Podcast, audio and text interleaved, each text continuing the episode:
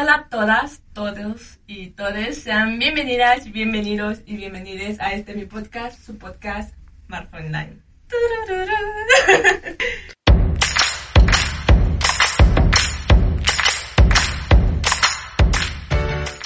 Hoy estamos muy emocionados. Hace muchísimo tiempo que no estaba por acá. Literalmente creo que dos años. Ha pasado muchas, muchas cosas en esos, en esos dos años. Pero el día de hoy vamos a centrarnos en nuestra preciosa invitada del día de hoy, que creo que es la persona más apropiada para el tema que nos, que, que nos reúne el día de hoy. Paloma, ¿cómo estás? Bien, algo nerviosa. ¿Estás nerviosa? Muy. No te preocupes, Sí. aquí estamos entre comadres. Ok. Aquí estamos entre amigas. Chisme Aquí- de señoras. Somos chisme de señoras. Aquí Muy bien. Es una- la cafetería, ya dejamos a nuestros chiquillos en la escuela, vamos a platicar, a contar de la vida, qué tal nos va, cómo nos sentimos. Sí, muy bien, me encanta. Me Muy encanta. bien, Me encanta. Este, vamos a relajarnos. Ujú.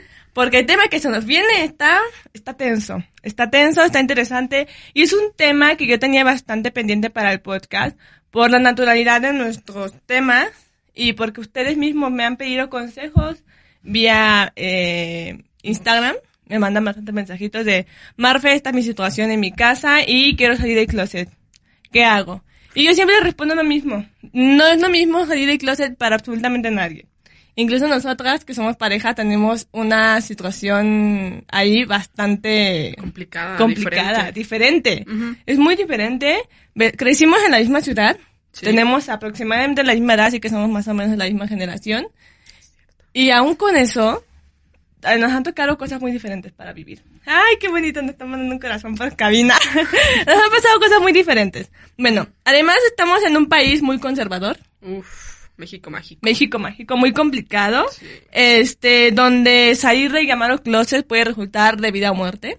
Y no estamos exagerando. Solo por darles una cifra, este, se han registrado un total de 87 crímenes de odio hacia la comunidad LGBT desde, este, mayo de 2020 a abril de 2021. Y estamos hablando de crímenes de odio registrados. Sí, están estos crímenes que la gente no se anima a decir. Claro que no. eh, y los que no se sabe porque literalmente encontraron un cuerpo por ahí tirado y no están registrados. Claro que se no. sabe. Incluso nosotros, no sé si a ti te ha platicado, te ha pasado que entre tus mismos amigos ocurren crímenes de odio. Sí. Claro que sí. Yo tengo un amigo que hace poco lo corrieron de su casa Ujú. y pues... Y recuerdo que lo platicé a mi mamá, le conté, no, ¿te acuerdas de mi amigo, mi compa este? Pues lo corrieron de su casa. ¿Por qué? ¿Qué hizo? No, porque a veces que es gay. Sí, ¿qué tiene que ver? O sea, y mi mamá se queda así de, ah, ok. Ajá. Pero de verdad, la gente a veces siente que ya por estar en 2021 ya esto no pasa, pero sigue pasando, sigue existiendo, sigue habiendo persecuciones, incluso de gente que se pone de acuerdo para ir a buscar en bares gays, por ejemplo, en antros drags. Sí, el caso sonado en nuestro pueblo de esta muchacha drag, trans. No sé. ¿Cuál? La de San Felipe. Sí, eh, Paola creo que se llama. No me acuerdo cómo se llama. Bueno, ella eh, la golpearon saliendo de un antro. Ella es muy de salir a antros, fiesta. ajá. Muy de ir a fiestas tranqui con sus amigas. Sí es un poco, no sé si decir acosadora, porque sí es muy encimosa con las personas a las que les. Pero, o sea, al final del día, Pero ella fue de su fiesta, fue de party, ella dijo, uh, yes, queen, y salió golpeada, golpeadísima. Sí, terminó en el hospital. Fue entubada. muy grave, estuvo muy, muy, muy complicada esa situación. Pero bueno, nosotros vamos a hablar de salir del closet, Ok. de salir del closet. Paloma, ¿cuándo te diste cuenta tú de que tú no eres eh, cisgénero ni, ni hetero? Ok, son dos cosas totalmente diferentes. Bueno, vamos Me di cuenta. Vámonos por lo hetero, pues. Ok, hetero. Corría el año de... de... No sé exactamente qué año, pero te lo voy a decir por grados de educación porque es como lo recuerdo. Fue aproximadamente en sex... en el periodo de sexto de primaria, primero de secundaria, tomando en cuenta que voy bien. O sea, que no me salté ningún año ni nada de eso. Como entre los 11 y 13 años. Ándale. Ajá. Em, pues yo siempre fui esta niña lesbosatánica que corrieron del colegio de monjas por que le gustaba el color azul y jugaba fútbol. No o sea, otra cosa, que Paloma es un estereotipo lésbico. Soy todo. ajá. Este, o sea, no la, no, si no han notado su camisa de cuadros, los que no están viendo el video, Paloma es un estereotipo lésbico en todas sus letras. Sí.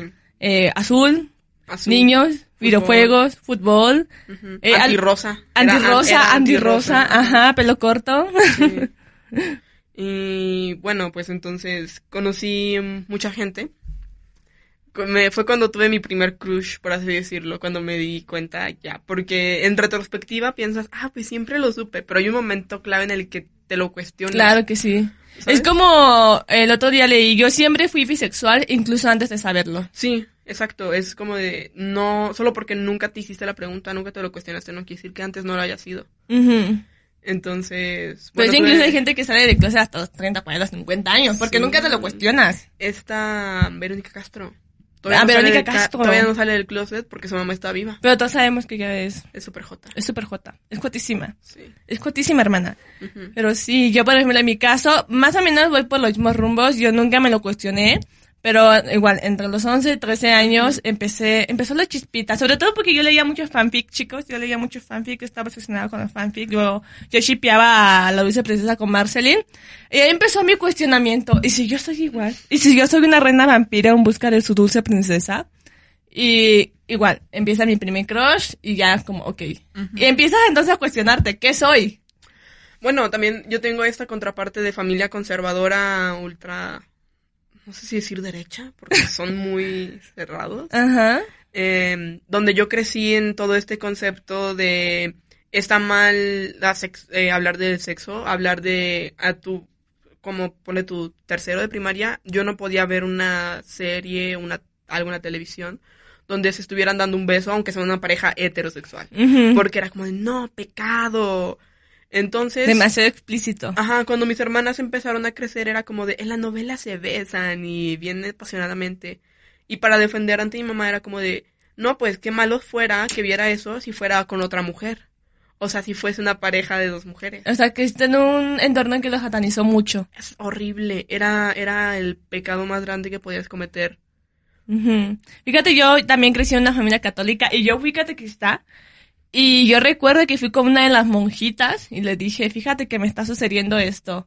Yo le dije a la señora monja, a la señora monjita, señora hermana, este, mire, sucede esto, creo que me gustan las mujeres.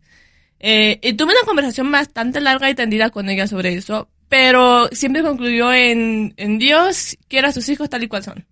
Em, o sea, la monja estaba como, me vale, Sí. barre, barre la iglesia, me vale quien te guste. Sé, es tu trabajo. Es- haz tu trabajo, por favor. Este. ¿Qué pasó con la grabación? Entonces yo crecí en este contexto de. de vaya. Ujú. Qué complicado todo. Yo crecí en un entorno muy privilegiado. Sí. muy- Sí.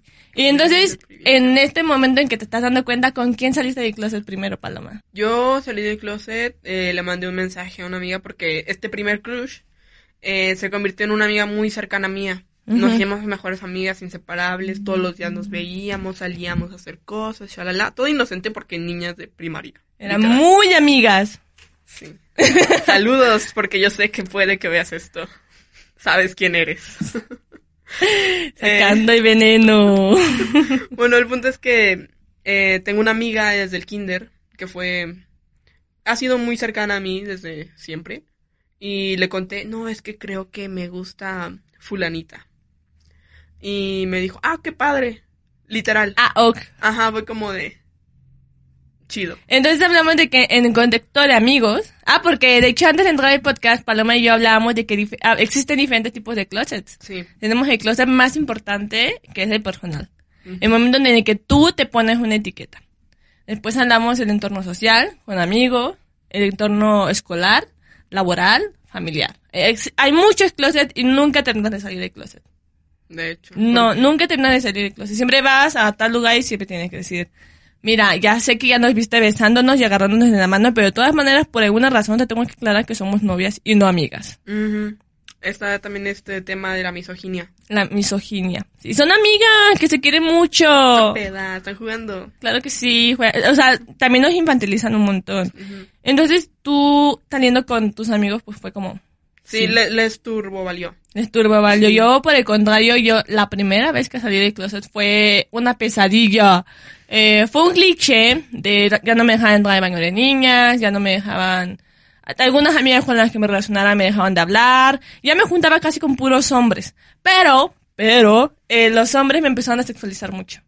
Sí. Empezaban mucho de, de, ay, ¿y qué te gusta más? ¿Y a poco no está bien buena esta morra? Y yo así de, no, no estaba cómoda en ningún lado. Fue una situación muy complicada. Yo misma me volví a meter el closet por mi propia seguridad, por mi propio bien mental. Y fue como hasta los 16, 17 años que volví a salir del closet con mis amigos. Y fue lo mismo que me acabas de contar tú. Un AUK. Sí, la verdad. ¿Y qué comen que- las lesbianas? Sí, fue como de, ah, este, ya lo sabíamos. Qué raro que tú no te habías dado cuenta, pero ya todos nos habíamos dado cuenta. Y, ajá, o sea, todo el mundo lo sabía, casi menos yo. Sí. ¿Y dentro de tu familia alguna vez saliste del closet? Sí, tuve una situación muy incómoda por allá del 2015, más o menos. A los 16 años. Aproximadamente yo estaba en la preparatoria y tenía una relación eh, también con una chica. Y resulta que yo dije, ok, ya es momento porque empezó a hacerse tendencia esto de influencers ahorita. figuras Saliendo del públicas, saliendo del closet. closet, de claro que sí, no importa lo que pase, tu familia te va a amar siempre, que no sé qué, eres su hijo al final de cuentas. Entonces uno se envalentona porque dices, claro que sí, son mi familia, mis papás me aman, soy valioso, bla, bla, bla, bla, bla, bla, toda esta cosa. Que sí te aman y todo eso, pero pues yo también agarré valor, se los dije y no me hablaron como por más de dos meses, hasta que por mi bien mental y económico, porque me mantienen, mantenida soy, eh, tuve que decirles, no, es que era una etapa, ya estoy saliendo con fulanito, que no sé qué, y ahí fue cuando por fin me volvieron a hablar y tardaron tiempo en mirarme a la cara otra vez de cualquier manera. Era un ambiente muy, muy hostil, de hecho, eh, mi mamá lloraba todas las noches, me echaban agua bendita, estaba muy intenso todo ese pedo. Y a veces cuando duermes te avientan agua sí, bendita. todavía, Pero sí, o sea, sí estuvo, estuvo fuerte. sí. Ahora, es- tenemos lo que les decía yo, salí de closet. Tenemos un lado de la moneda de Paloma. De Paloma estaba llena de valentía. Ella dijo, todo el mundo me va a creer, sea como sea. Yo estaba muy asustada. Yo estaba convencida de que me iban a dejar hablar, de que me iban a odiar y que iba a ser un castigo, porque yo crecí en un entorno donde todos mis amigos LGBT sufrieron discriminación dentro de su familia. Sin embargo, yo nunca estuve realmente dentro del closet. Mi mamá de vez en cuando me hacía comentarios, íbamos en el carro. Mira qué bonito muchacho. Ey, esa muchacha también está muy bonita. Sí, o sea, Ajá. recuerdo que una vez estábamos hablando de vestidos de novia. Y me dijo, te ver muy bonito con tu vestido, porque yo siempre he dicho que yo quiero un vestido de princesa. Te vas a ver muy bonita, que no sé qué, te cases con el muchacho o la muchacha que tú quieras. Mi mamá me sacó del closet por ella propia cuenta. Mi mamá siempre, no sé, fue muy extraño, no sé si yo en algún momento hice un comentario y ellos lo relacionaron. Es que los papás saben. Se hacen, se hacen mensos. Se hacen mensos, pero, Pero saben, saben. saben. Entonces tu primera salida de closet fue esa. Sí, fue la primera. Y te volviste a meter en closet con tu familia. Sí, estoy actualmente ahí. Saludos. Entonces, dime, querida Paloma, ¿qué se siente estar en una relación y en el closet?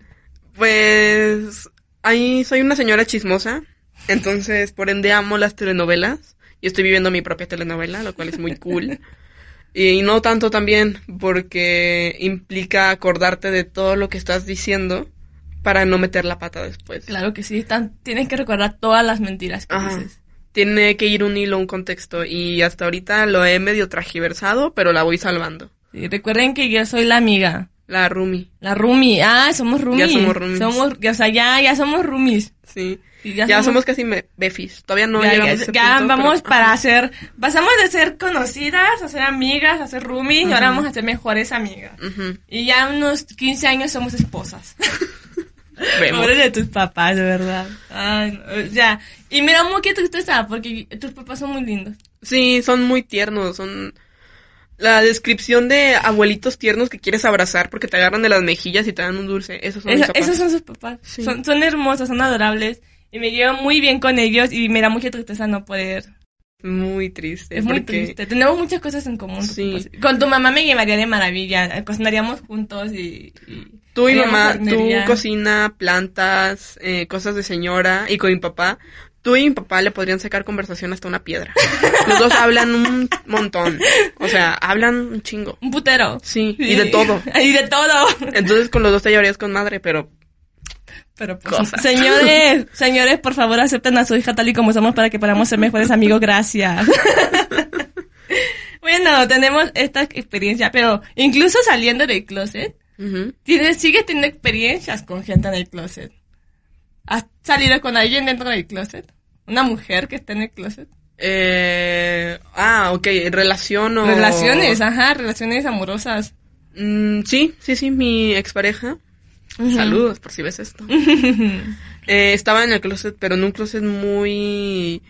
No sé si era también por plan familiar o más interpersonal de esa misma persona, Ajá. pero aún tenía mucho el conflicto de... ¿Qué soy? Sí, este conflicto en el que buscas videos en YouTube de cómo saber si soy gay. Ajá. Pero como que se lo tomó muy mal. Bueno, desde mi perspectiva no sé su experiencia, obviamente. Sí, Pero desde como yo lo veía, lo tomaba muy mal a su persona. Sí. Como si... Estuviera cometiendo un pecado súper grave. Es que de verdad te da un, ren- un, un miedo. De. Dios mío, Diosito que no me quiere, voy al infierno. O sea, por ejemplo, yo no puedo juzgar cómo lo tomó porque todos los procesos son diferentes y todas las mentes son diferentes. Pero yo siento, desde cómo lo veía, que era más un miedo eh, y una especie como de decepción de uno mismo, de yo se supone que tengo que hacer esto. Claro. ¿Y qué tal tu experiencia estando con Horrible. Eh, Eh, no porque estuviésemos ah, saliendo escondidas, lo que quieras, sino porque yo veía lo mucho que se dificultaba, aun cuando estuviésemos en un entorno Sí. cerrado donde estábamos, por ejemplo, tú y yo y mis amigos, que mis amigos ya saben, aún así era muy tenso el... el Sí, el, el miedo. Sí. Sí. yo también he salido con chicas incómodo. dentro del closet. Yo cuando empecé, o sea, por la naturalidad de nuestra edad, Ujú. estamos en una etapa donde todo el mundo está haciendo el closet. Sí. Sí, Ahorita- entonces, yo recuerdo que yo salí con una chica que tenía novio, para empezar, para empezar, tenía novio. Pero ella me decía que yo le, ya sabes quién es, ¿verdad? ella me decía que yo le gustaba mucho y que, y que ella estaba confundida y yo todavía de mensa, yo no, no, no de mensa, de pendeja, yo ahí de, "Ay, yo te voy a sacar del closet, yo te voy a salir de, de- te voy a rescatar de ese castillo, voy a matar a ese dragón que te está encarcelando, no lo hagan. Por su salud mental, yo les recomiendo mucho que nunca, nunca, por mucho amor que sientan, estén con una persona que está dentro del closet. Pero personal. Personal. ¿Por qué? Porque, por ejemplo, Paloma está en familiar, Sí. pero yo lo entiendo perfectamente. Sí, todos mis amigos lo saben. Todos sus todo. amigos, ella lo sabe. Para mí lo más importante es que tú lo sepas. Sí. Yo he estado con unas tres, cuatro chicas que han estado dentro del closet personal y es horrible, es una pesadilla porque te toman de terapeuta, te toman de ejemplo y no quieres cargar esa responsabilidad. Pero está también tu ego de yo la voy a voltear. Yo soy tan, tan chingona lesbiana. Soy que tan todas- lesbiana todas que las voy a heteros- volver a todas las mujeres Ajá. en esta sala lesbiana. Esa, esa que es súper hetero, esa va a caer conmigo. Esa va- va a Ujú. conmigo. No, no hagan eso.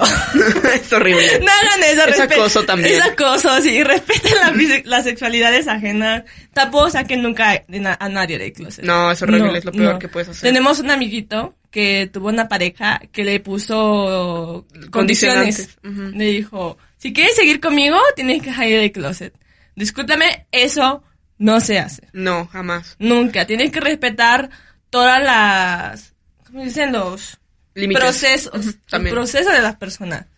O sea, yo no te puedo decir a ti, no, Paloma, no dices a tus papás que somos novias, ya no voy a andar contigo.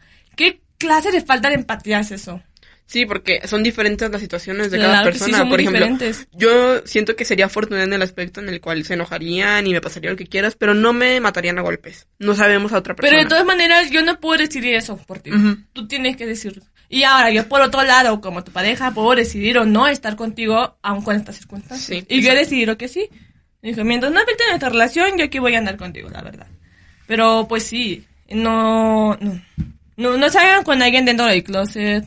Por su bien mental, por su corazoncito, de verdad, es un martirio, no se los recomiendo. Y ustedes, si todavía están en este proceso de no sé si soy o no soy, no se relacionen sexoafectivamente con nadie hasta que estén seguros.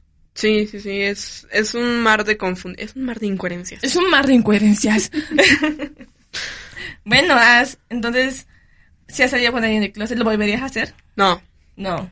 No, estoy en una relación ahorita. muchas Bueno, bueno, si no estuvieras conmigo, pues. si yo estuviera dentro del closet. Ajá. Mío, de mí. No, No. no, no. ¿Va que no? No, es, es, no tengo la eh, estabilidad mental suficiente para mí. Ya tenemos suficiente para, con nuestros propios traumas Ajá, como para afrontar las de otras personas. Sí, no, no puedo ser tu salvador si no puedo ni salvarme a mí. Claro. Y bueno, también tenemos eh, esta etapa de que todo el mundo de repente está haciendo el closet en YouTube. Calle Poché. eh, Yo, yo vi uno, Juan algo. Es un muchacho de Bueno, también la divasa salió del closet. Ándale, de, de ese grupito de Y de gente. hecho por esos pueblos, aunque Melo ya había salido del closet, por esos pueblos hizo su video de cómo salir del closet.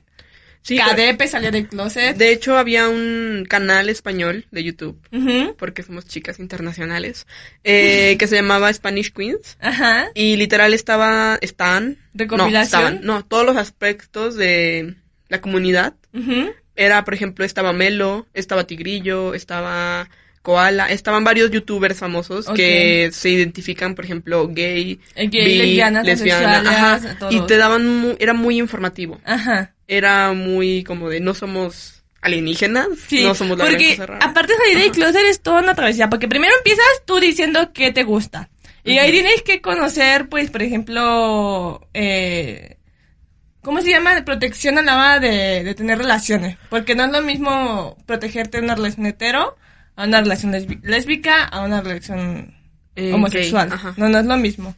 No, Y luego también, por ejemplo, si eres trans- transgénero y te, te interesa ser transexual, pues tienes que investigar también un poco de medicina, hormonas, cirugía, dinero. Dinero. Dinero. En algunos lugares el proceso es gratuito. Lamentablemente México Mágico no aplica solamente en Ciudad de México, me parece. Sí, y, o sea, es todo tu mundo. Luego, por eso la, la gente dice, ¿por qué existe una comunidad LGBT por esto? Porque no vivimos en, en una sociedad que nos informe sobre esto. Entonces, entre nosotros mismos tenemos que crear una comunidad que nos informe de esta manera. Bueno, aparte de la información, yo siento que también es los derechos. La gente dice, tienen los mismos derechos. Claro que no. Tú y yo no nos podemos No. legalmente casar. No. Eh, y dirás, ay, pues solo es un papel. No, también No, es son acceso- derechos. No, deja de eso. También son los accesos a una pensión compartida, a, por ejemplo, un seguro, sacar un crédito.